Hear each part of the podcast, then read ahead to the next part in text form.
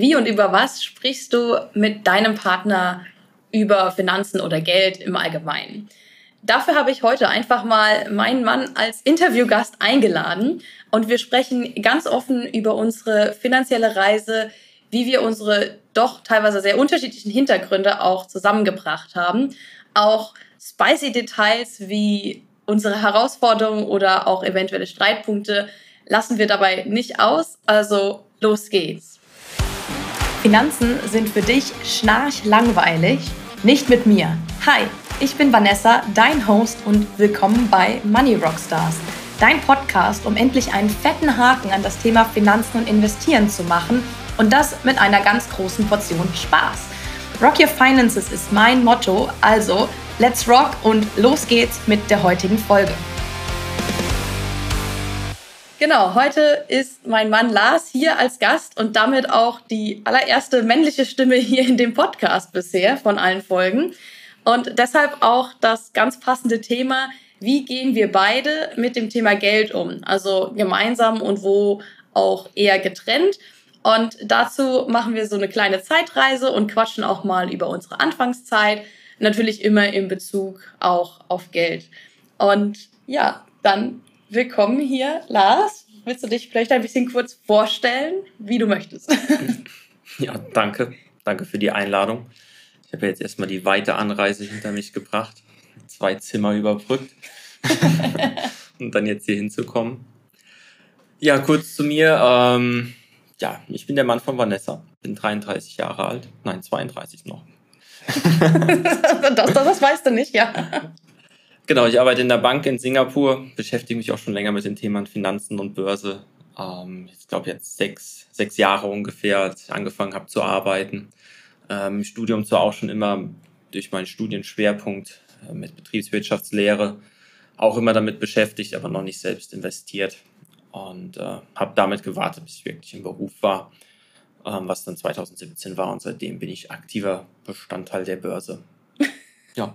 Wie als würdest du dafür arbeiten für die Börse. Das klingt nee. fast so. ich arbeite, um Geld zu verdienen, was ich in der Börse anlegen kann, ja. Genau.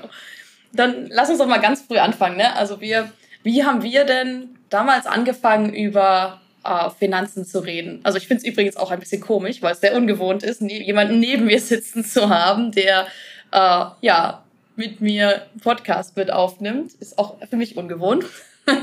auch wenn es nicht ungewohnt ist, dass du neben mir sitzt. Aber ja, wie haben wir denn angefangen? Weißt du, weißt du noch, wann wir das erste Mal darüber wirklich gesprochen haben, so über Geld allgemein, so als wir angefangen haben, uns zu treffen oder zu daten, etc.? Ja, ich glaube, das war relativ früh. Äh, ich glaube, beim Spazierengehen an der Nidda. War das die Nidda? Ich dachte, ja, das ja, das war, der, nee, nee, das war an der Nidda entlang bei, bei mir in Rödelheim in Frankfurt. Ich glaube, das war, da kannten wir so nicht so lang. Auf jeden Fall im Winter. Ja, ja, es war Januar oder so muss es gewesen sein. Es müsste, keine Ahnung, fünfte, sechste Verabredung gewesen sein, wenn überhaupt. Also es war ziemlich früh. Nee, wir hatten uns schon öfter getroffen. Aber das war, es war schon trotzdem ziemlich früh, ja. Ja, es war ziemlich früh. Also wie hat es sich angefühlt? Also für mich ist das Thema Geld und Finanzen jetzt nichts Besonderes. Also ich machen viele Leute viel zu großen Wirbel drum. Also ich weiß nicht, die haben dann schon eher über sexuelle Vorlieben gesprochen, als dass sie über Geld reden. das, das stimmt wahrscheinlich, ja.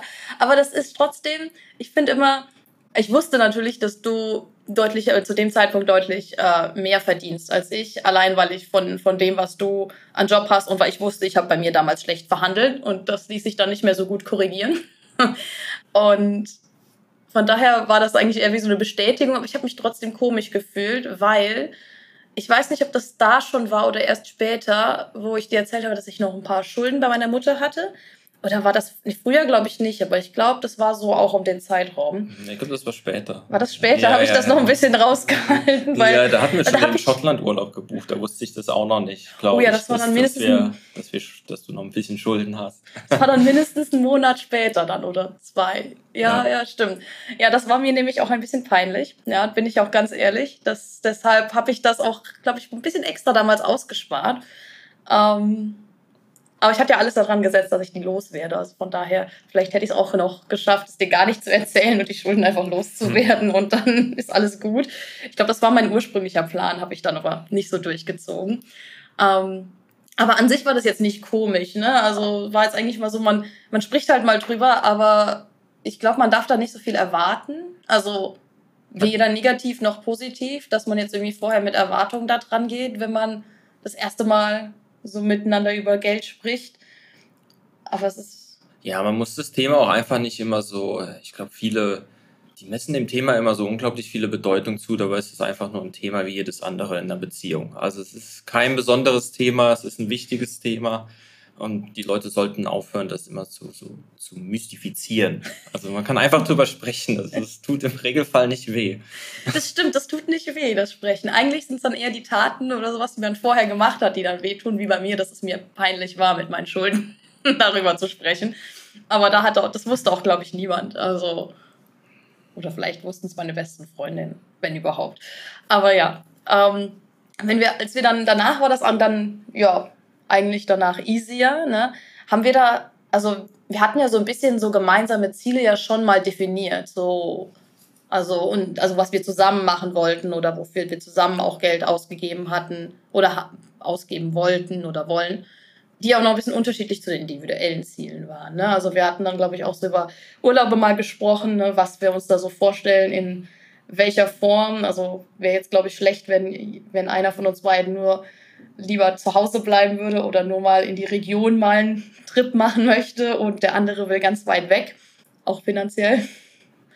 Da hatten wir, glaube ich, auch mal drüber gesprochen. Ne? Das war dann relativ am Anfang auch, dass man so geklärt hat, okay, wie wollen wir vielleicht unsere genau, Urlaub oder auch unsere Zukunft verbringen? Ja, also, klar. Also ich glaube, es ist halt wichtig zu definieren, dass, dass beide zumindest im Groben ein ähnliches Verständnis davon haben oder ähnliche Interessen davon haben, wie sie Geld ausgeben wollen. Weil ansonsten wird es halt ein ziemliches Spannungsfeld, wenn der eine, wenn das überhaupt nicht passt, wenn der eine zum Beispiel sagt, okay, ich will mein ganzes Geld in Porsche stecken und der andere aber sagt, ich würde aber viel lieber Urlaub machen als einen Porsche kaufen. Dann sind es zwei sehr, sehr unterschiedliche Ziele und Motivationen, die man hat, die aber absolut nicht zueinander passen. Deswegen ist es da, glaube ich, wichtig, dass man zumindest, also man muss nicht komplett übereinstimmen, aber dass man so gewisse Ziele hat, wo man vielleicht darauf hinspart. Ich glaube, wir hatten auch schon relativ früh darüber gesprochen, eine Weltreise irgendwann zu machen, ähm, dafür dann je nach, dafür dann Geld zurückzulegen oder auch für andere Urlaube. Aber sonst äh, ja, sonst hatten wir uns da, glaube ich, noch nicht so wirklich klare Ziele gesetzt, weil wir ja auch Haus eigentlich eher ausgeschlossen hatten, auch schon ziemlich früh, das, weil, weil die Preise einfach zu hoch sind und es ist beides das eigentlich nicht wert war, so viel Geld für ein Haus auszugeben. Und zumindest auf so viele Sachen zu verzichten, damit man ein Haus quasi haben kann. Weil gerade so im Frankfurter Umland, das ist ja schnell, bist ja schnell siebenstellig wenn du was haben willst in der Größe, die man, die man dann schön findet. Oder du hast so eine Sardinenbüchse, was halt irgendwie auch dann nicht so, ja, war jetzt nicht so meine Vorstellung dann. Aber siebenstellig ist halt auch viel, viel, viel zu viel. Ja. Das musst du auch erstmal verdienen und abbezahlen. Jetzt mit den höheren Zinsen ist das dann nochmal ein anderes Thema, dass das noch viel schwieriger ist. Aber ja, ich glaube, das war, das hatten wir auch schon relativ früh alles so mal drüber gesprochen. Tatsächlich weiß ich das manchmal, manche Sachen gar nicht mehr. Aber ihm war schon klar, dass dass äh, du zumindest ähnliche Vorstellungen hattest, okay, lieber mehr Geld für irgendwelche Erlebnisse und Reisen auszugeben, als jetzt ähm, ja für ein dickes Auto ist eigentlich, glaube ich, so das klassische Beispiel. Ja, ich hatte ja auch damals, hatte ich das noch oder hatte Nein, ich das schon verkauft? Ah, du hattest das, kein Auto. das hatte ich schon verkauft, ne? Ja, das heißt kurz nachdem ich nach Frankfurt gezogen bin, verkauft. Du hast meins dann immer geklaut ab einem gewissen Punkt. Ja. Also, was heißt geklaut? Also, du hast es halt öfter, bin quasi zu mir auf die Arbeit gefahren, dann bist du mit meinem Auto weitergefahren oder abends umgekehrt. Ja, Dass du halt mit der Bahn bis zu mir gekommen bist, nach, nach Echtborn und dann sind wir zurückgefahren nach Hause. Ja. Genau, ging ein bisschen schneller. Ja, aber das war eigentlich ganz gut, dass wir, dass wir da. Das ist, das finde ich ist wichtig, dass man da früh genug drüber spricht, weil wenn das so komplett konträr ist, zeigt sich das immer ganz gut im Geld. Also in dem, wie man Geld ausgeben möchte oder was die eigenen Wünsche und Ziele sind, auch wenn es nur so kleine Sachen sind, wie ich möchte Urlaub hier und dort machen. Je nach Urlaub ist es vielleicht noch nicht so klein. Aber wenn man darüber nicht spricht und das nicht klar ist, dann wird das auch schwierig, das zusammenzubringen. Ja, ist ähnlich wie wenn beide Partner unterschiedliche Vorstellungen in Bezug auf Kinder haben. Ja. ja. Das ist auch so ein Thema, was, also ich glaube, wenn, wenn das bei Geld oder bei, beim Ausgabenverhalten, bei den finanziellen Zielen nicht passt, dann wird es mittel- bis langfristig scheitern.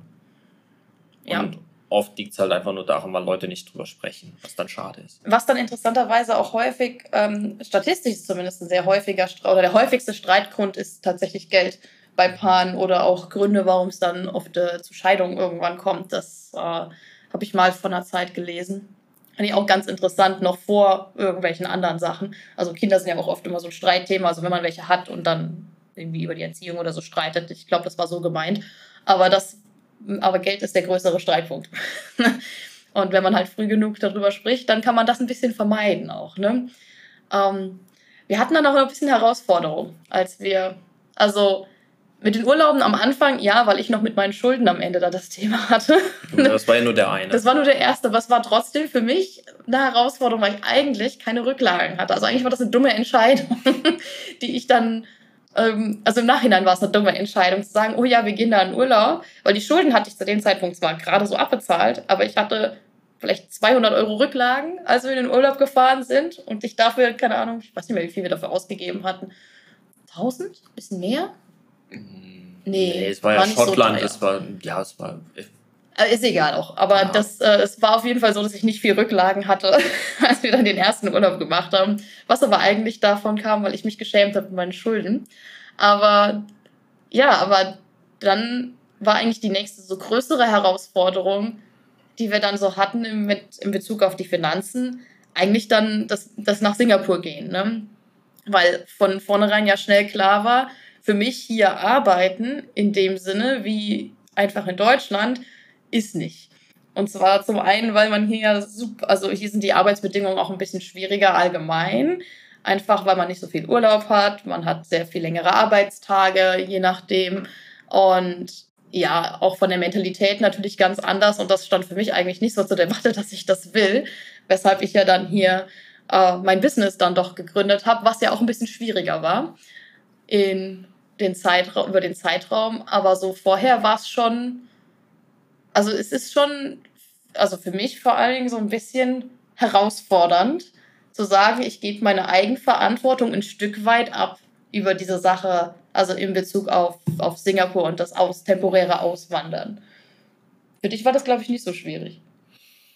Ja, natürlich im finanziellen erstmal nicht, ähm, weil ich dann natürlich jetzt keinen finanziellen Nachteil habe für mich als Partner ist es natürlich auch schon, dass ich es nachvollziehen kann, dass, ähm, dass die Abhängigkeit, die entsteht, dadurch erstmal natürlich schwierig ist, wenn man vorher unabhängig war. Mhm. Ähm, deswegen ist es bei sowas auch immer wichtig, auch darüber zu reden und wie man Lösungen erarbeiten kann, dass der andere Partner halt seine Unabhängigkeit wahren kann und auch durch solche längerfristige Auslandsaufenthalte keinen Nachteil hat. Ich denke, da haben wir eine ganz gute Lösung gefunden. Aber prinzipiell ist es natürlich erstmal ein Sprung ins kalte Wasser. Ja, der viele Überraschungen doch hatte. ja, vor allem, weil es während Covid war. Ja. Also es war ja wirklich mittendrin und man kam nach Singapur ja nur rein, wenn man entweder Staatsbürger war oder halt über diese Arbeitsvisum und für mich dann Anhangsvisum zum Arbeitsvisum. Und da ist auch gerade Singapur, glaube ich, ein bisschen speziell, weil mit diesem Anhangsvisum hast du hier eigentlich nicht mehr Rechte als ein Kind, weil Kinder und Ehepartner, die mit ausreisen, ähm, über dieses Anhangsvisum gleichgestellt sind. Also ich könnte hier noch nicht mal, wenn ich wollte, ein eigenes Bankkonto separates aufmachen ohne deine Unterschrift. Was ich als für mich gegen meine Freiheit, das, das geht schon voll gegen meine Freiheit. Ich brauche hier kein eigenes Bankkonto, weil mein ganzes Geld ja sowieso in Europa ist und ich auch von, äh, von meiner Firma ja in Europa oder Deutschland mh, hm, mein Geld verdiene. Aber trotzdem ist das schon so rein vom Mentalen, fand ich das schon zeitweise ein bisschen schwierig, ja. Also, weil, ja, ich habe schon viel mehr so gefühlt aufgegeben. Also zumindest was so direkt die direkte Unabhängigkeit betrifft, auch wenn es natürlich von dem, was äh, ich auch sonst in der Hinterhand habe, ich weiß, ich kann jederzeit gehen, ohne dass ich besonders hart falle, ja. Aber will man natürlich nicht. Aber jetzt habe ich jetzt auch nicht vor, also nicht, dass du da jetzt irgendwelche Ängste kriegst, aber es ist schon ähm, mental schwierig, wenn man vorher unabhängig war. Also Weil eine gewisse Abhängigkeit, die ist schon da. Ne? Also wenn du jetzt äh, sagen würdest, nee, willst dich jetzt plötzlich von mir scheiden lassen, ich bin sofort hier raus. Ja? Also ich weiß nicht, wie lange so ein Prozess hier dauern würde, aber bist hier relativ schnell eigentlich äh, dann raus, weil das ja an, an deinem, ja, an deinem Arbeitsvisum hängt. Und dass man halt auch verheiratet ist, ist hier halt auch so ein bisschen das Thema. Ja, und ansonsten, ja, neben den Themen, die du jetzt alle gesagt hast, was sich an finanziellen Herausforderungen halt sonst noch stellt, ist, wenn man ins Ausland zieht, man weiß erstmal nicht, wie viel letztendlich alles kostet. Oh ja. Also das ist erstmal eine große Unbekannte. Man weiß natürlich, was man bekommt an Gehalt, an Zuschlägen bei so einer Entsendung, das ist bekannt. Man weiß, dass Singapur teurer ist, man weiß aber nicht, wie viel teurer es ist. Und nicht in welchen Dingen. Also und nicht in Sachen welchen Dingen. Das ist erstmal so ein Probieren und herausfinden und dann, und dann gucken, okay, wie viel gebe ich denn jetzt tatsächlich aus? Weil einfach davon auszugehen, dass was man in Deutschland ausgibt, dass das ist, was man in Singapur ausgibt, ist grob falsch in der Planung. Und ähm, oh ja. Von daher ähm, selbst wenn man da nur so pauschal was draufrechnet, ist halt immer noch falsch, weil ja. es äh, hat trotzdem nicht so gepasst. Ne? Aber nee. Ist, äh, Von daher war das da auch erstmal, was ich ja gesagt habe, dass ich dir da dein, deine Lebenshaltungskosten natürlich unterstütze, weil du keinen Job erstmal hast. Ähm, auch erstmal gucken und abwarten, wie, wie teuer das dafür. ja, so ein bisschen muss man sich dann auch so darauf vertrauen oder auch, ich glaube, dass das halt gegenseitiges auch, ein gegenseitiges Vertrauen, das dann super wichtig ist dass man das äh, machen kann. Also wenn, ja, wenn das Vertrauen schon so ein bisschen angeknackst ist, ist das, glaube ich, auch keine gute Entscheidung, das zu machen. Ähm, Gibt es nämlich auch genug Beziehungen, die dann auch dadurch ganz schön auseinandergehen. Also haben wir jetzt bei uns im Umfeld jetzt nicht direkt, aber haben wir schon, habe ich auch schon von äh, gehört und gelesen. Also ist teilweise gar nicht so selten auch. Und ich glaube, da ist auch wichtig, dass man so gerade in Bezug auf Geld und Finanzen und noch nicht mal so gar nicht, noch gar nicht mal so unbedingt das Investieren, sondern einfach nur so grundlegend, dass man da so gleiche Werte auch hat. Ne? Also, dass man sagt, okay, uns ist das eine wichtig, aber das andere jetzt wieder ganz unwichtig. Und ähm, weil zum Beispiel bei uns beiden ja auch wichtig ist, dass es, also mir vielleicht ein bisschen mehr als dir, aber so gutes Essen, ja, da will ich unbedingt, nicht unbedingt dran sparen. Ja. Während es andere Sachen, weiß nicht, das ist mir dann egal. Hm. Weiß nicht, wie das bei dir aussieht mit den Werten. Haben wir uns so gemeinsame Werte wirklich festgelegt? Nicht so richtig. So unterbewusst vielleicht, ne? Nee, nicht so wirklich. Also ich glaube, uns beide finanzielle Unabhängigkeit ist es wichtig. Und Geld eher für Materi äh, Quatsch. Geld eher für Erlebnisse als für materielle Dinge, so rum. Ja. Ähm, ja, das aber das würde ich sagen, das fasst die Werte, glaube ich, ganz gut zusammen. Das stimmt. Also wenn wir jetzt mal wirklich in so einzelne Strategien reingehen, die wir so in der ganzen Zeit bisher hatten, ähm, hatten wir ja nicht von Anfang an irgendwie so ein gemeinsames Budget oder so ein Gemeinschaftskonto. Das hatten wir erst eigentlich, als wir zusammengezogen sind. Und davor war das immer so ein bisschen je nachdem, wer gerade irgendwie einkaufen geht, ne? Aber da hat, hat man auch nicht so den Bedarf gehabt, irgendwie was, ein, Gemeinde, ein Gemeinschaftskonto oder sowas zu haben oder ein gemeinsames Budget, weil man ja noch separate Wohnungen und alles hatte. So war zumindest mein Gedanke. Aber ab dem Punkt, wo wir zusammen gewohnt haben, war das doch schon viel einfacher damit. Würde ich sagen. Einfach, dann zahlt halt jeder einen Fixbetrag darauf ein und dann haben wir davon erstmal, ja, die Lebensmittel und alles andere bezahlt. Miete ging ja von meinem Konto, da hast du mir einen Betrag bewiesen, weil es war ja meine Wohnung. Und dann haben wir das Gemeinschaftskonto genutzt, hauptsächlich für Lebensmittel, ne? Oder halt so Haushaltsmittel, also sowas wie so Putzzeug und so. Ja, da hatte, glaube ich, jeder Anfang des Monats irgendwie zwei, 250 Euro drauf gezahlt. Und davon haben wir dann viel, erstmal nee. die laufenden Ausgaben für Lebensmittel und sowas mitbezahlt. Und bei Urlauben haben wir auch immer noch so vorab schon mal jeder einen gewissen Betrag drauf überwiesen aufs Konto. Und dann haben wir, glaube ich, davon auch die Urlaube bezahlt. Ähm, nee, ich glaube, das haben wir nicht gemacht, weil die Urlaube ja meistens über die Kreditkarten gelaufen sind. Ähm, ah ja, stimmt. Aber wir hatten zumindest äh, das dann einmal. Da haben wir es dann meistens, in den Urlauben machen wir es auch immer noch meistens ja so, dass es über eine Kreditkarte läuft. Quasi, dass einer möglichst äh, alles bezahlt und dann am Ende gleichen wir das dann einmal aus. Ja, das, das ist einfacher, ist übersichtlicher. Da muss nicht jeder rechnen, da muss man nicht noch Differenzen bilden und alles mögliche. Einer, einer, einer rechnet zusammen und dann äh, ja, wird dann der Anteil gebildet. Ja, weil das macht es auch sonst viel komplizierter, wenn man jeden Tag dann gegenrechnet oder den einen Tag bezahlt der eine und den nächsten Tag der andere und dann ist das dann schon wieder ausgeglichen oder nicht. Oh, ich finde das einfach viel zu stressig auch, weil dann beschäftigt man sich so viel mit Geld, was aber total unnötig ist, wenn man es nur einmal am Ende einfach macht. Ausnahmen sind so Sachen, wenn, meistens bin das ich, ne, wenn ich jetzt irgendwelche schönen keine Ahnung, irgendwelche schönen Klamotten oder sowas finde, die ich haben will, die zahle ich dann direkt oder und das geht dann auch nicht in dieses, in das Budget oder sowas mit ein. Aber außer, bin ja wirklich meistens ich. Aber ansonsten äh, zahlen wir, machen wir die Sachen zusammen, also wird es einmal gemeinsam gezahlt und dann äh, am Ende einmal abgerechnet, dann macht es viel, viel weniger Stress. Ja. Und hatten wir jetzt da irgendwie große Strategien, wie wir uns mal unser Budget so gehalten haben? Also so richtig jetzt im Alltag eigentlich nicht ganz so. Also wir hatten halt unseren Betrag, den wir pro Monat darauf ähm, für Lebensmittel und so eingezahlt haben auf unser Gemeinschaftskonto. Und ansonsten, ja, wenn, wir haben halt irgendwann festgestellt, okay, die 250 Euro ist eigentlich so ein guter Wert. Also das ist jetzt auch schon drei Jahre her. Ne? Also in Deutschland, hier in Singapur ist das ein bisschen, bisschen anders. Da ähm, läuft das ja sowieso dadurch, dass, dass er die meisten äh, Kosten sowieso übernimmt. Ähm, ist es ja nicht mehr so, dass jeder was einzahlt, sondern meistens zahlt Lars eigentlich nur die Sachen ein, weil das Teil des Deals ist, den wir haben. Aber vorher war das so, haben wir dann irgendwie rausgefunden, okay, ich glaube, wir haben mit 150 Euro angefangen oder mit 200 und haben dann gemerkt, okay, da kommen wir immer drüber also lass doch 250 machen. Und da war dann meistens so, dass wir dann nochmal irgendwie davon essen gehen konnten oder so. Ja, dass das dann auch noch darüber gelaufen ist. Ja.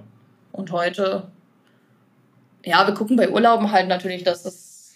Ja, bei Urlauben, also man guckt, also wenn wir, wenn wir jetzt Indien planen und nicht dann Hotels die 800 Euro pro Nacht für Indien in Indien haben wollen, dann denke ich mir halt, äh, nein. Also ich, ich persönlich habe mir auch noch nie wirklich ein Budget gesetzt für irgendwas. Mhm. Ich trage seit sechs oder sieben Jahren halt meine Ausgaben ein und meine Einnahmen habe dadurch eigentlich ein relativ gutes Gefühl entwickelt. Auf so einen Haushalts, eine Haushalts-App, ne? Ja, ja, genau. genau. Und ich habe dadurch halt ein relativ gutes Gefühl für meinen Umgang mit Geld entwickelt und brauche auch keine Budgets mehr. Ich weiß, dass ich mein weder in Deutschland noch hier mein Einkommen komplett ausgeben werde und dadurch irgendwie äh, in Bredouille gerate. Obwohl das ja eine privilegierte Situation ist. Ne? Also das ist jetzt ja, ja nicht das, was äh, irgendwie für jeden gelten kann, aber das stimmt schon. Mir geht das ja auch ähnlich. Also dadurch, dass ich auch schon so viele Jahre, ich mache es mehr oder weniger regelmäßig, muss ich sagen, meine Ausgaben und Einnahmen eintrage, äh, habe ich auch einen sehr, sehr guten Blick dafür, okay, wenn es mal irgendwie zu viel ist und dann auch woher es kommt, äh, ohne dass ich mir extra Budgets bilden kann. Aber Budgets können natürlich für äh, den Anfang, wenn man da so noch gar keine Erfahrung hat, auch so gemeinsam, ähm, einen sehr guten, äh, sehr viel Sinn machen, dass man das mal, ja, einfach macht, um dann diesen Überblick zu kriegen über die Zeit. Aber natürlich macht es immer Sinn mit Budgets im Urlaub. Wir setzen uns nicht vorher hin und sagen, okay, also der Urlaub, der darf jetzt maximal, keine Ahnung, 1000 Euro für zwei Wochen kosten oder so, für uns beide zusammen oder auch pro Person, sondern wir gucken eher, okay, auf welche Sachen haben wir denn Lust, die wir da machen wollen und wie viel Zeit braucht man dafür? Weil manchmal will man ja auch nicht nochmal dahin. Also wir jetzt zum Beispiel werden im Dezember nach, November, Dezember nach Indien fahren, aber fliegen, hoffentlich nicht fahren. aber da braucht man halt für die eine Region, wo wir hinfahren, schon man braucht schon diese drei Wochen, die wir jetzt dann auch geplant haben, wo wir eigentlich ursprünglich von zwei Wochen mal ausgegangen sind. Aber dann machen wir es halt jetzt einmal und sind ein bisschen länger unterwegs, aber dann müssen wir nicht nochmal oder haben wir nicht mal noch das Bedürfnis, nochmal dahin zu fahren. Oder wer weiß, vielleicht wollen wir dann nochmal hin, aber das ist dann ja ein anderer Grund. Um dann zu gucken, okay, was gibt's denn da gerade so an Unterkünften? Okay, was ist preislich so die Range, ne? Und auch, was macht Sinn? Also natürlich kannst du für 800 Euro auch in Indien übernachten, aber ist das dann so viel besser wie die Sachen, die vielleicht äh, pro Person 100 Euro pro, äh, nicht pro Person, sondern insgesamt 100 Euro pro Nacht oder so kosten, was ja für Indien auch schon nicht günstig ist, also zumindest in indischen Verhältnissen. Ja, das ist eher so das, was wir abwägen, ne? zu schauen, okay, dass wir halt nicht aus dem, da komplett aus dem Rahmen fallen und das falsche Verhältnis anlegen für das, was das Land kostet, das jeweilige. Ja, das kann man aber auch ganz gut planen. Wenn man sich bei, bei Booking.com oder so das anguckt, dann sieht man ja, wo sich die meisten Hotels bewegen. Und gerade in Indien ist es eigentlich so um die 50 Euro pro Nacht für, für sehr gute Hotels. Ähm, und die kann man dann, die buchen wir dann im Regelfall und so, so setzt sich halt so ein Budget von, von alleine. Also indem man halt einfach so die Medium Range sich anguckt ähm, und dann da einfach was, was Vernünftiges findet. Was dann auch mal ganz hübsch ist. Ja, also, genau, da gibt es ja auch sehr schöne, wie gesagt, wir haben jetzt da sehr schöne Hotels gebucht.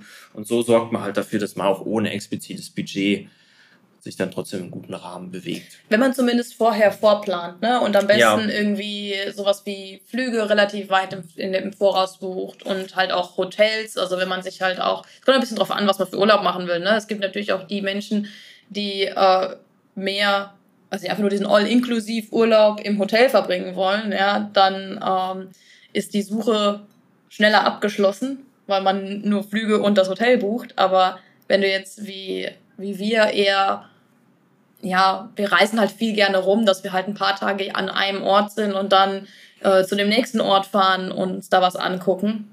Und dann, wenn man da halt vorplant, kann man, erstens kriegt man schönere Hotels ähm, oder auch Airbnbs, je nachdem, wo man ist, kann, können sich ja auch Airbnbs lohnen. Und zum anderen weiß man auch vorher schon relativ gut, wie viel man dann ausgibt und muss dann nur noch überlegen, okay, äh, was möchte ich denn maximal oder ja, was sollte ich noch einplanen, was man so von Tag zu Tag braucht, was halt nicht durch Übernachtung und Flüge schon abgedeckt ist. Und das nimmt einem auch irgendwie Stress, ne? Weil wenn man das ganz erst kurzfristig vorher macht, dann ist es äh, meistens ist es dann teurer und dann auch so, dass man dann so gar nicht so gut planen kann, wenn man dann kurz vorher steht und dann merkt, oh, ist doch viel teurer als eigentlich gedacht. Dann hat man meistens kommt man dann nicht mehr so raus, wenn man die Flüge schon gebucht hat, aber dann, äh, ja, das ist dann schwieriger. Da gibt man schnell dann mehr Geld aus und hat kein. Und dann hat man auch eigentlich nicht so die Entspannung im Urlaub, weil man sich irgendwie mehr stresst. Also, ich bin so. Auch wenn ich manchmal ein bisschen spontaner bin in Buchungen wie du. Also, du buchst ja schon wirklich Monate vorher. Ähm, aber ist halt gut, muss ich mich nicht drum kümmern. Ja, und weil ich die guten Hotels sind dann teilweise auch schon weg. Ja, ich sage, ich beschwere mich ja darüber nicht. Ich sage ja nur, äh, ich bin meistens ein bisschen spontaner. Aber ja. Aber haben wir jetzt so unsere Verantwortlichkeiten so wirklich aufgeteilt, also fürs Geld? Also hast du jetzt, also es ist jetzt nicht so, dass einer die eine Aufgabe zu das Geld hat und der andere hat eine andere Aufgabe. Also jeder hat, wir haben trotzdem noch irgendwie unsere eigenen nicht Budgets, aber unsere eigenen Haushaltsbücher, wo wir uns das eintragen. Natürlich sind manche Sachen gemeinsam, aber, aber es ist jetzt nicht so, dass der eine sich nur um das kümmert und der andere um das. So nach dem Motto, ich gebe dir meine ganzen Investments und du sollst investieren. Genau das machen wir ja nicht. Ne? Es hat ja jeder schon seine eigenen Vorsorge und seine eigene Investmentsachen da. ja, ich meine, alles, was bei uns da mit Investitionen Altersvorsorge zusammenhängt. ist ja bei uns eigentlich auch getrennt. Also da macht jeder seine eigenen Sachen. Aber wir sprechen schon drüber. Es wir sprechen, so genau, wir sprechen drüber. Tauschen uns natürlich auch mal aus. Ähm, aber jetzt trotzdem, das läuft ja über separate Konten. Äh, jeder hat sein eigenes Aktiendepot, äh, eigene Betriebsrenten, sonstige Vorsorgen. Ähm, das ist alles getrennt bei uns, ja. Da ist aber jetzt keiner alleine verantwortlich aber wir wissen trotzdem, was jeweils da ist. Also ja. bei uns ist trotzdem Transparenz da, dass ich weiß, was du hast und du halt weißt, was bei mir da ist. Vielleicht nicht im Detail, mit welche Aktien genau im Detail in dem Depot liegen, aber der Gesamtwert ist der, bekannt. Der Gesamtwert ist bekannt, genau. Und wir sprechen da auch immer wieder mal drüber, weil du auch äh, häufiger und unterschiedlicher investierst als ich manchmal. Ich hab, äh, bin da manchmal ein bisschen faul, weil ich da schon ich bin schon relativ breit aufgestellt an manchen Ecken und dann habe ich das die letzten Monate, habe ich da jetzt nicht so viel Neues investiert. Ähm, aber ja, deshalb die Sachen laufen weiter und die laufen von alleine weiter. Darüber. Das ist ganz wichtig, dass man auch darüber spricht, weil ganz häufig wenn ich mich mit auch Freundinnen oder Bekannten unterhalte und, und dann einfach mal frage, so, weißt du, was dein Partner oder dein Mann, ähm, was die verdienen, was die, also was sie auch auf dem Konto haben, in, in Form auch gerade bei Investitionen, ne, im Depot oder so, dann kommt oft die Antwort, nö, nö, aber so interessiert mich auch gar nicht. Aber das sollte dich interessieren, weil es im Zweifel relevant ist, weil wenn man nämlich keinen Ehevertrag hat, der was anderes sagt und der Mann vielleicht Schulden hat, die, von denen man nichts weiß, oder der Partner oder die Partnerin, ist ja egal, ähm, dann darf man im Zweifel für die Schulden aufkommen und dann wird der Gewinn, wenn du selber einen Gewinn hast, weil du ein Vermögen aufgebaut hast an der Seite, auch wenn es nur ein kleines ist, dann darfst du das, was während der Ehe wirklich zustande kommt, aufteilen. Ja, das wird dann aufgeteilt am Ende, wenn man sich scheiden lässt. Ähm, von daher sollte man da immer drüber sprechen.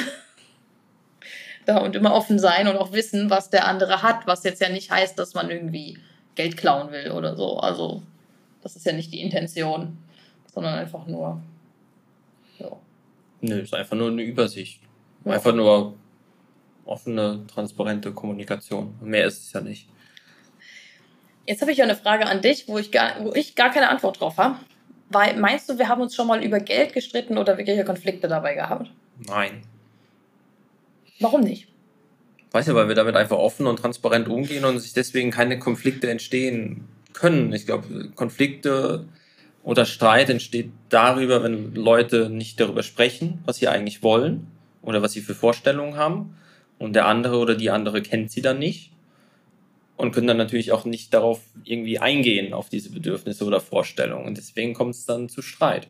Oder und man verheimlicht es ganz, weil es ähm, irgendwie nicht, weil man weiß, das würde der andere nicht gut finden und dann sagt man lieber gar nichts und dann kommt das aber immer, sowas kommt ja trotzdem immer irgendwann raus.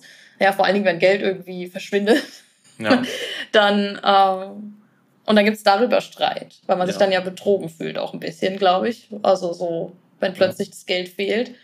Ja, und Fairness in der Partnerschaft ist halt auch wichtig. Ich meine, bei unserem Fall jetzt ist es halt auch nur fair, wenn du deine Unabhängigkeit und deinen Job aufgibst, dafür, dass wir ins Ausland ziehen können, dass ich dann halt auch entsprechend dich finanziell unterstütze. Das ist halt einfach nur Fairness in der Partnerschaft. Ja, und dann auch versuche noch, oder nicht versuche, sondern mir mein, meine Selbstständigkeit oder mein Unternehmen vom Ausland aufzubauen, was tatsächlich auch ein gutes Stück weit schwieriger ist, als wenn wir jetzt in Deutschland gewesen wären. Ne? Ähm, das muss man ja auch noch sagen. Und ja, das ist Fairness ist da, glaube ich, ein ganz, ganz großer Faktor und einfach diese Offenheit und drüber zu sprechen. Und das ist auch eigentlich so das, was man äh, anderen ja mitgeben kann. Ne? Also wenn du jetzt sagst, okay, ich habe mit ähm, meinem also du als Zuhörer und Zuhörerin, ja, mit meinem Partner eigentlich noch nie so wirklich über Finanzen und Geld gesprochen. Ähm, oder auch jetzt, wenn du jetzt aktuell vielleicht keinen Partner hast und das in, den, in deiner nächsten Beziehung direkt besser machen willst, so nach dem Motto im Vergleich zu vorher, dann lohnt sich auf jeden Fall einfach so früh wie möglich offen darüber zu sprechen, weil je länger man eigentlich nicht darüber spricht, desto schwieriger wird es auch, dieses Thema überhaupt anzuschneiden, weil man vielleicht auch manchmal schon emotional zu tief drinsteckt, als dass man da irgendwelche anderen Vorstellungen so gut verkraften kann. Also wenn der Partner andere Vorstellungen hat und dann ähm, ja will man das vielleicht auch gar nicht mehr hören. Aber das macht es eigentlich nur schlimmer, weil man dann irgendwann gibt es ein großes, gibt irgendwann einen großen Knall. Ja, das stimmt. Genau, mit dem Investieren und äh, auch irgendwie Ersparnisse etc. hatten wir ja jetzt auch schon drüber gesprochen. Ne? Wir machen das halt alles.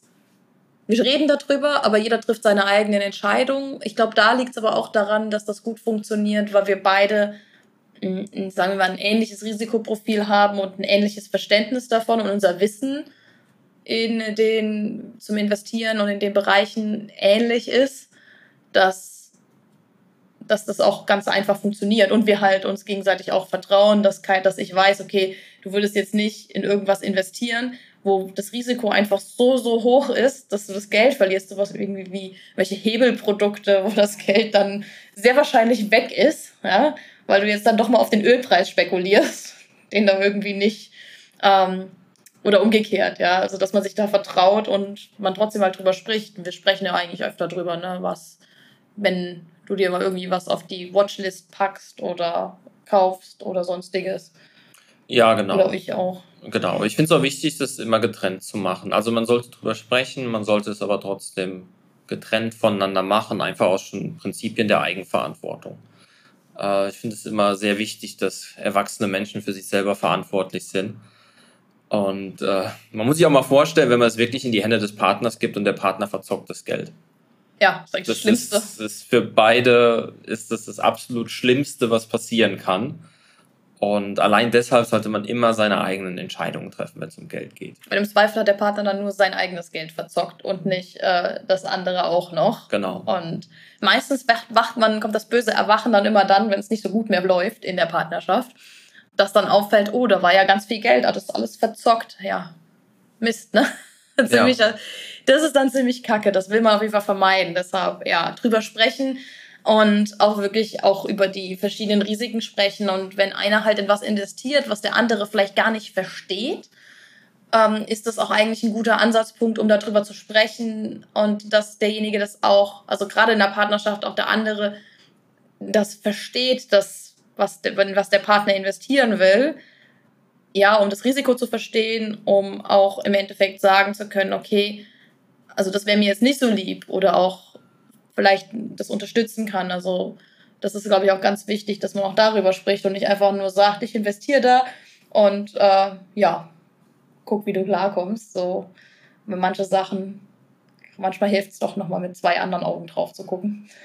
Ja, und, und das, das, gehört auch dazu, dass man über sowas spricht. Also gerade wenn man hochriskante Sachen machen will, sollte man vorher mit seinem Partner oder seiner Partnerin sprechen, weil im Zweifel verzockt man ja nicht nur sein eigenes Geld gerade in Fällen, wo jetzt zum Beispiel, sag mal, wie es häufiger ist, wenn die Frau zum Beispiel gerade für die Kinder zurückgesteckt hat und der Mann ist der Alleinverdiener gerade und er fängt dann an, irgendwelche hochriskanten Finanzentscheidungen zu treffen. Das ist erstens ist es unfair der Partnerin gegenüber und zweitens ist es auch ein Stück weit unverantwortlich und deswegen sollte man über die Dinge auch einfach immer sprechen. Ja, super, super wichtig fällt mir dazu gerade ein, dass mein Opa mal versucht hatte. Da war der aber auch schon weit in die 70er. Ich glaube, Ende 70 war der damals schon.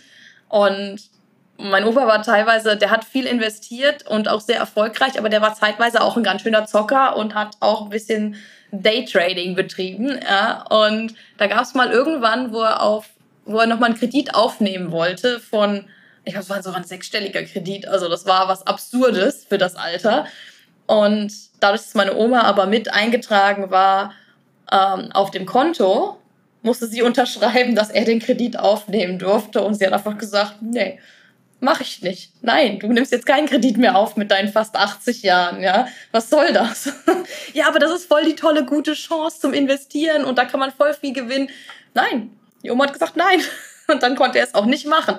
Und sowas ist dann manchmal auch wichtig, dass man, weil ich glaube, gerade Männer brauchen manchmal die Stimme der Vernunft, weil sie manchmal ein bisschen zu risikoreich daran gehen, im Durchschnitt, nicht alle, aber ähm, das ist mir jetzt gerade dazu sehr eingefallen. Und äh, bei uns fällt es aber auch genauso mit den finanziellen Polstern, also jetzt so gerade sowas wie so Notgroschen oder Geld, das halt nicht investiert ist, sondern nur äh, gespart irgendwo liegt da, das sind wir, haben ja auch eigentlich nichts Gemeinsames, aber wir wissen, dass jeder sein eigenes hat, was ausreichend hoch ist. Und da ist auch widersprechen ist wichtig. ähm, jetzt habe ich noch eine Frage an dich, weil du letztens was dazu gesagt hattest, weil mh, hm, finanzielle Sicherheit ist ja so ein relativer Begriff. Und äh, welche Bedeutung hat das so für dich selber? Weil du kommst ja aus so einem bisschen anderen Hintergrund von, also familiären Hintergrund von, weil ich bin ja eher so ein bisschen beim, ja, Mittelschicht schon, also wir sind beide schon in, in, der Mittelschicht aufgewachsen, aber bei mir war halt teilweise schon ein bisschen mehr Bildungsmittelschicht, ne, mit ähm, von dem, was, weil meine Großeltern waren mit Unternehmer und meine Mutter ist ja auch mit selbstständig und von daher bin ich mit einem manchen Sachen ein bisschen anders aufgewachsen als bei dir, wo deine Eltern ja beide mit angestellt waren und auch nicht studiert haben, klassischerweise. Da war doch, ist doch, also wenn ich mir jetzt deine Eltern immer wieder vorstelle, oder nicht vorstelle, ich kenne sie ja, die haben schon einen anderen Bezug oder Umgang zu Geld und im Verhältnis, wie oft man auch irgendwie in Urlaub gefahren ist oder so, oder wohin man auch in Urlaub gefahren ist, als es jetzt bei mir in der Familie war. Von daher wusste ich eigentlich immer, es ist genug Geld da aber ich kriege jetzt auch nicht jeden Quatsch, den ich haben will. So war das bei mir als Kind. Also so eine grundlegende Finanzbildung. Gab es das bei dir auch oder eher selbst ähm, angeeignet? Also erstmal, ich wusste auch immer, dass wir genug Geld hatten. Das ist gut. ähm, Finanzbildung habe ich mir tatsächlich meines Erachtens weitestgehend selbst beigebracht. Ähm, meine Eltern sind ja selber beide, haben lange Zeit nichts investiert und eigentlich auch nichts anderes als die klassischen deutschen Produkte wie Bausparvertrag, Tagesgeldkonto und Festgeldkonto gemacht. Ich habe meine Mama als Kind eigentlich immer eher so als geizig wahrgenommen und meinen Papa als ein bisschen zu spendabel. Also das, das hat sich dann dadurch ausgeglichen, ja. aber so, so einen richtig super guten Umgang mit Geld hatte ich, würde ich jetzt, hätte ich jetzt gesagt, hat, hat keiner von beiden in, äh, ich konnte jetzt nicht so, also meine Mama fand ich zu geizig und mein Papa zu spendabel, also eigentlich ist es so die Mitte dazwischen. äh, dadurch, dass es so unterschiedlich ist, hat sich das da super ausbalanciert. Ähm, aber dass jetzt jeder eigenständig einen guten Umgang mit Geld hätte, würde ich jetzt nicht sagen. Ähm, ich habe dann mit, mit Finanzen, ja, das kann dann halt, im Studium habe ich mich natürlich schon durch mein Betriebswirtschaftsstudium mit, mit Aktien und anderen Anlageprodukten beschäftigt, fand das auch interessant, habe mich selber aber, habe das selber noch nicht investiert. Das war dann, als ich angefangen habe zu arbeiten, 17, 18, 2019, da habe ich, glaube ich, also nicht mit 17, 18, nein, nein, nein, 2017. Nein, 2017, 2018 und 2016 eigentlich auch schon, habe ich dann so irgendwann 30, 40 Finanzbücher gelesen. Also gerade auch, weil ich in der Werkstudentenzeit auch von Marburg immer nach Frankfurt gependelt bin, zweimal die Woche, hatte ich immer viel Zeit zum Lesen. Und dann auch öfter verschiedene YouTube-Videos mir angeguckt zum Finanz, ähm, zum Finanzthemen. Und so habe ich halt meine finanzielle Bildung aufgebaut. Und seitdem muss ich sagen, lese ich auch eigentlich nicht mehr wirklich viele Finanzbücher und ich gucke auch nicht mehr wirklich viele YouTube-Videos zum Thema Finanzen, außer was jetzt so, ich sage erstmal, das Großwirtschaftliche angeht, aber nichts mehr zu den Grundlagen. Ähm, also ich gucke halt mir halt über wirtschaftliche Entwicklung auf dem Laufenden, aber die Grundlagen, ich hatte vor kurzem, habe ich mir nochmal das Buch, ähm, ähm, wie hieß die Psycholo Psychologie des Geldes, mhm. ne? das hast, hatte ich dir auch, im, oder hast, hast du dir auch gelesen. Also es ist zwar so nett zu lesen, aber ich bin halt an einem Punkt, wo ich jetzt nichts mehr Neues lerne. Das heißt, nee, das Grundlagenbücher brauche ich nicht mehr zu lesen. Also das ist äh, verschwendete Zeit, weil die Grundlagen ändern sich halt nicht. Und wenn man da einmal genug Wissen drin hat, dann äh, ja, braucht man sich da auch nicht mehr, ja, nicht mehr groß mit zu kümmern. Ähm, ja, das zum Thema Finanzbildung, ja. Ja, aber so finanzielle Sicherheit ist ja schon ein Stück weit auch wichtig, ne? dass man es, es erleichtert einem manchmal so die Entscheidung zu sagen, zu gehen, ja, wenn man jetzt irgendwie ein gewisses Polster hat, zu sagen, ah ja, der Job, der taugt mir nicht mehr, da mache ich jetzt was anderes. Und ähm, oder man sich auch manchmal traut, manche Sachen eher zu sagen. Aber ja, gerade bei Finanzbildung finde ich das auch super ja, wichtig, dass man die Grundlagen halt hat, wofür ich ja mit meinen Kursen und so auch da bin. Ähm, wenn sich dafür jemand, also wenn du dich dafür interessierst, findest die Links dazu in der Podcast-Beschreibung zu allen meinen Kursen und auch zu mein, meiner Möglichkeit, äh, dass du mit mir eins zu eins zusammenarbeiten kannst. Aber ansonsten gibt's, kann man natürlich auch sich alles oder nicht alles, aber viel sehr, sehr selbst aneignen durch diese vielen Bücher, die es gibt. Und natürlich gibt's auch genug YouTube-Videos das ist dann immer nur so kleine Bits and Pieces. Da muss man sich dann selber entscheiden können, was wirklich wichtig ist und was nicht. Was mit einem Wirtschaftshintergrund einfacher ist, als äh, wenn man den Hintergrund nicht hat. Aber wenn ich überlege, ich habe schon relativ viel Finanzbildung und Grundlagen gekriegt als Kind und Teenager. Ich habe sie nicht immer angewandt. Ja, das hat, war dann eher mein Problem. Aber so gerade so Thema mit Aktien und Investment an der Börse war schon immer für mich interessant, weil mein Opa darüber immer geredet hat. Und ähm, dadurch, dass es ja ein Haus war, wir haben im gleichen Haus gelebt wie meine Großeltern, äh, war, war das immer Thema. Ja? Also das war für meinen Opa sein Hobby und darüber hat er immer gesprochen. Der hat in der Rente auch sehr viel Zeit damit verbracht, ja, von seinem Tag. Und dadurch hatte ich immer schon Interesse daran und ich wusste auch, dass meine Eltern auch investieren. Mehr meine Mutter als mein Vater tatsächlich. Aber ja, bei mir ist, glaube ich, auch ein bisschen ungewöhnlich, weil meine Mutter eigentlich der Mehrverdiener von dem Haushalt immer war als mein Vater.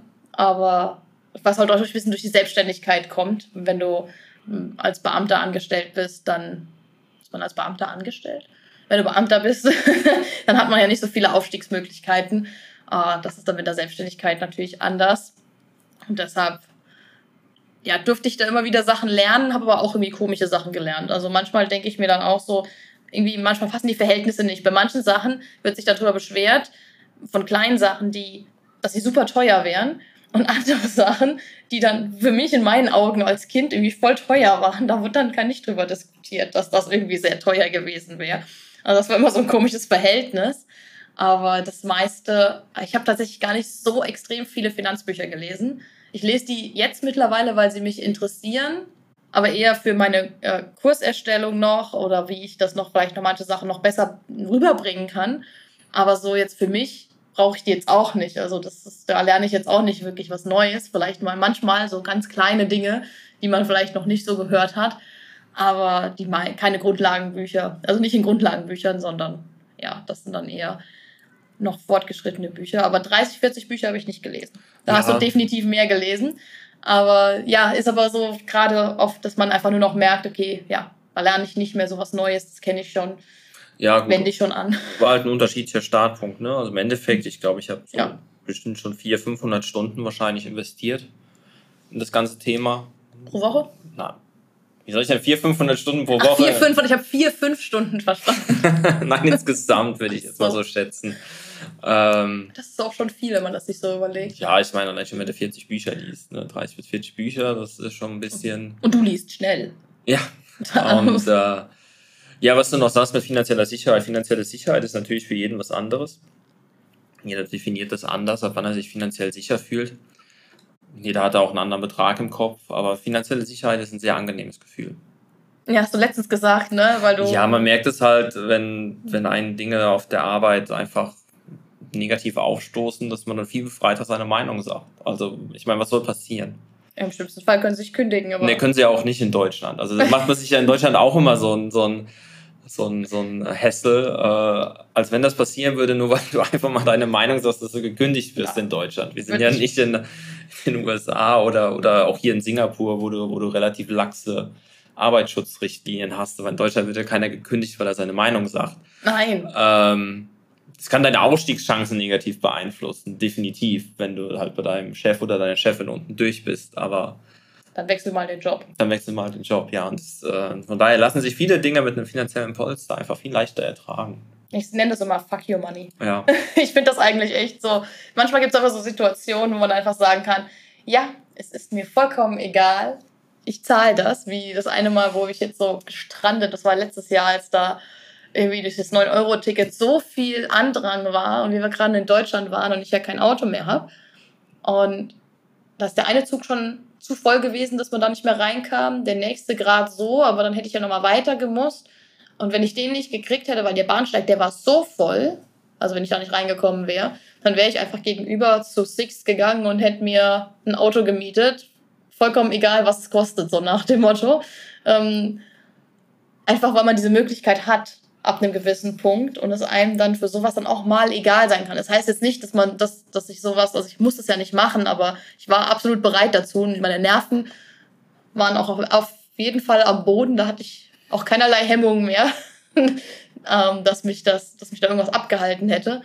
Aber das war dann wirklich so, ja, das ist ein befreiendes Gefühl, wenn man einfach sagen kann, man kann das machen als wenn man halt finanziell so eng gestrickt ist, dass man das eben nicht machen kann und dann halt das Gefühl hat, aber ja, ich, man ist, fühlt sich dann auch abhängig, ja, in gewisser Weise. Man ist dann vielleicht nicht vom Partner abhängig, aber du bist halt davon abhängig, dass du keine Ersparnisse und kein Vermögen hast, um so Sachen auch einfach mal abfedern zu können.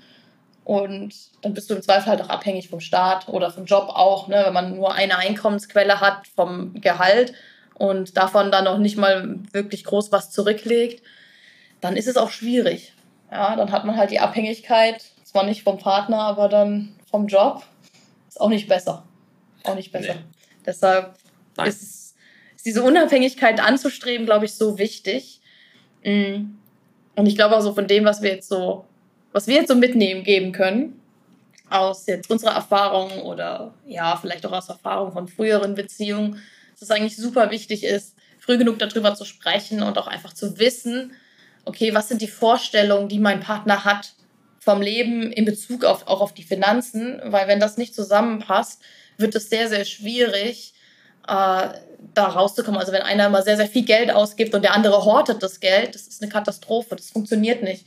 Das, das kannst du dem einen auch nicht austreiben, dass wieder an, also du kannst dem, der extrem viel ausgibt, vielleicht, vielleicht schafft das, dass er nicht so viel mehr ausgibt, aber er wird damit nicht zufrieden sein, ja. Und derjenige, der immer sein Geld hortet, wird auch nicht zufrieden sein, wenn er das, wenn er es jetzt ausgeben muss für Sachen. Und von daher ist es super wichtig, einfach so früh wie möglich darüber zu sprechen. Und wenn du es jetzt noch nicht gemacht hast, mit deinem Partner zu sprechen, dann ist das hier deine Erinnerung, das auch mal zu machen. Und ja, das ist, glaube ich, so das Wichtigste, ne? Einfach wirklich drüber sprechen und zwar ohne es versuchen, ohne dass die, dass die Emotionen damit reinkommen. Also wirklich weil Geld ist erstmal neutral, ja. Ob jetzt einer mehr verdient als der andere, ist auch egal. Ob einer mehr Vermögen hat als der andere, ist auch egal, weil es sagt ja nichts über deinen persönlichen Wert aus in der Beziehung. Man fühlt, das ist immer so was, was man sich selber nur auferlegt, dass man sich dann schlecht fühlt, weil man vielleicht weniger Geld hat als der, als der Partner oder die Partnerin. Ja, ich glaube, in Deutschland ist äh, die deutsche, die deutsche Gesellschaft ist allgemein oder auch die, ich glaube, die mitteleuropäische ist ein bisschen zu verklemmt, was das Thema angeht. Oh ja. Also, das ist eigentlich so, man, man kann mit dem Thema Geld und Finanzen einfach ganz offen umgehen, wie mit jedem anderen Thema. Das ist auch, wenn du, wenn du verschiedene Dokus siehst, wenn Leute auf der Straße gefragt werden, wie viel sie verdienen, ja. Äh, trauen sich nicht mal alle drauf zu antworten, wo ich mir denke, ja. also, ich sage jetzt jedem, also wenn mich jemand fragt, sage ich jedem, was ich verdiene. Also ich mache da jetzt kein Geheimnis draus, besteht doch kein Grund zu ich gehe jetzt nicht einfach aktiv zu Leuten hin und sage denen, weißt du, ich verdiene das und das. Nein, wenn mich jemand einfach fragt, einfach aus Interesse, was, was man jetzt in der Branche verdient, dann kriegt er auch die Antwort dafür. Also das, äh, und so muss das halt auch in der Partnerschaft sein. Finanzen und Geld ist ein, ist ein, Thema wie, wie jedes andere auch in der Partnerschaft. Ähm, die Leute tun sich ja auch im Regelfall nicht schwer, über Kinderwünsche zu sprechen. Sie tun sich nicht schwer darum, über potenzielle Lebensmodelle zu sprechen, ob sie ein Haus bauen wollen. Was ja auch schon wieder was Finanzielles ist. Ja, aber sie tun sich dann darüber, je nachdem, schwer zu sprechen, wie viel der eine verdient und wie viel man ausgeben will für, für bestimmte Dinge, was äh, sehr eigenartig ist eigentlich. Ähm, von daher muss man dieses ganze, ganze Thema, glaube ich, mal ein bisschen entmystifizieren. Das ist ja. einfach nur ein Thema wie jedes andere in der Beziehung. Man kann da ganz normal mit seinem, oder man sollte ganz normal mit seinem Partner, seiner Partnerin darüber sprechen können. Wenn man es nicht kann, wenn man es nicht kann, sollte man sich Gedanken machen, ob das gut ist. Ob das auch der richtige Partner vielleicht ist oder Partnerin. Ja. Weil manchmal hat das ja dann auch andere Gründe. Und eins, was mir gerade noch eingefallen ist, man darf es nicht gegen, gegeneinander verwenden. Ja, man darf jetzt nicht hingehen mit, ah ja, du musst jetzt aber deshalb hier mehr im Haushalt machen, weil ich verdiene ja mehr. Ja, so nach dem Motto. Ja, so deine Arbeit oder dein Job oder dein Verdienst ist ja quasi nicht so viel wert wie meiner, wenn man es rein im Wert von Geld sieht. Die, die, die Leute gibt es ja auch, die sowas dann gegen einen verwenden, aber das darf, das darf in der Partnerschaft keinen Platz haben.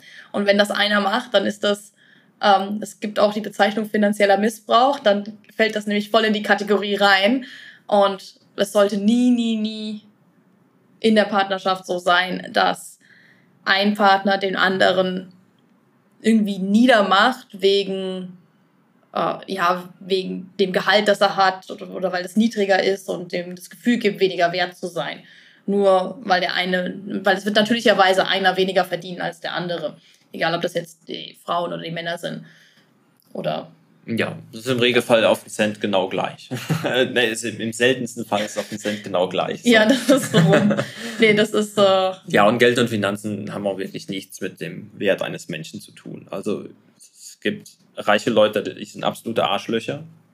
Ja. Und es gibt arme Leute, das sind die herzensguten und liebsten Menschen, die es auf dem Planeten gibt. Und von daher. Und umgekehrt. Und umgekehrt. Also von daher, Geld hat nichts mit dem, mit dem persönlichen Charakter und persönlichen Wert zu tun. Es fördert vielleicht, stellt raus, wie man wirklich ist, weil man es, also gerade wenn du mehr Geld hast, zeigst du eher, wie du wirklich bist. Ähm, aber dennoch, es hat nichts damit zu tun, nur weil einer mehr Geld hat als der andere. Gerade auch in der Beziehung, dass der, der eine dann mehr wert ist als der andere. Das ist definitiv nicht so und das sollte auch niemals so sein. Aber es gibt schon Leute, bei denen das, die das so verwenden, aber das sollte nicht sein. Deshalb lohnt es sich immer, immer, immer mit dem eigenen Partner darüber zu sprechen, über Finanzen. Auch mit Freunden. Also es muss ja noch nicht mal der Partner sein, man kann ja auch mit Freunden treff, äh, darüber sprechen. Und es kann immer nur besser werden, weil statt vorher hat man Unklarheit und, und Unsicherheit und hat halt irgendwelche Vermutungen, aber wenn man drüber spricht, dann weiß man, wo man ist, dran ist, dann weiß man, ja, auf was man sich auch wirklich einlässt, ne? Gerade wenn jetzt jemand vielleicht noch Schulden hat, äh, und zwar am besten noch Schulden. Hier, wer hat jetzt letztens, äh, haben doch Freunde erzählt, die haben von denen Freunde hat sie erst erzählt nach der Hochzeit, dass sie 50.000 Euro Schulden hatte. Ja, das ist das geht gar nicht. Das ist super, super heftig. Du kannst sowas nicht bis nach der Hochzeit aufheben, bis du die Büchse der Pandora öffnest. Ja, deshalb super, super wichtig, darüber zu sprechen. Und ja, ich danke dir jetzt, Lars, dass du hier in dem Podcast warst. War für dich jetzt auch bestimmt ein bisschen ungewohnt. für mich auch. Ähm, und wir jetzt da mal so drüber gesprochen haben. Und ich hoffe, dass äh, dir als Zuhörerin das gefallen hat. Und wenn du den Podcast noch nicht bewertet hast, dann mach das super gerne. Dauert keine 20 Sekunden, egal in welcher App du es gerade hörst. Und ja, vergib deine, deine Sterne, damit unterstützt du mich. Und auch den Podcast ungemein, dass noch mehr Frauen davon erfahren und ihre Finanzen auch ja, schön rocken können. Und ja, freue ich mich, dass du auch heute wieder dabei warst. Danke dir, Lars. Gerne. Und ansonsten eine wunderschöne Woche und bis zur nächsten Folge.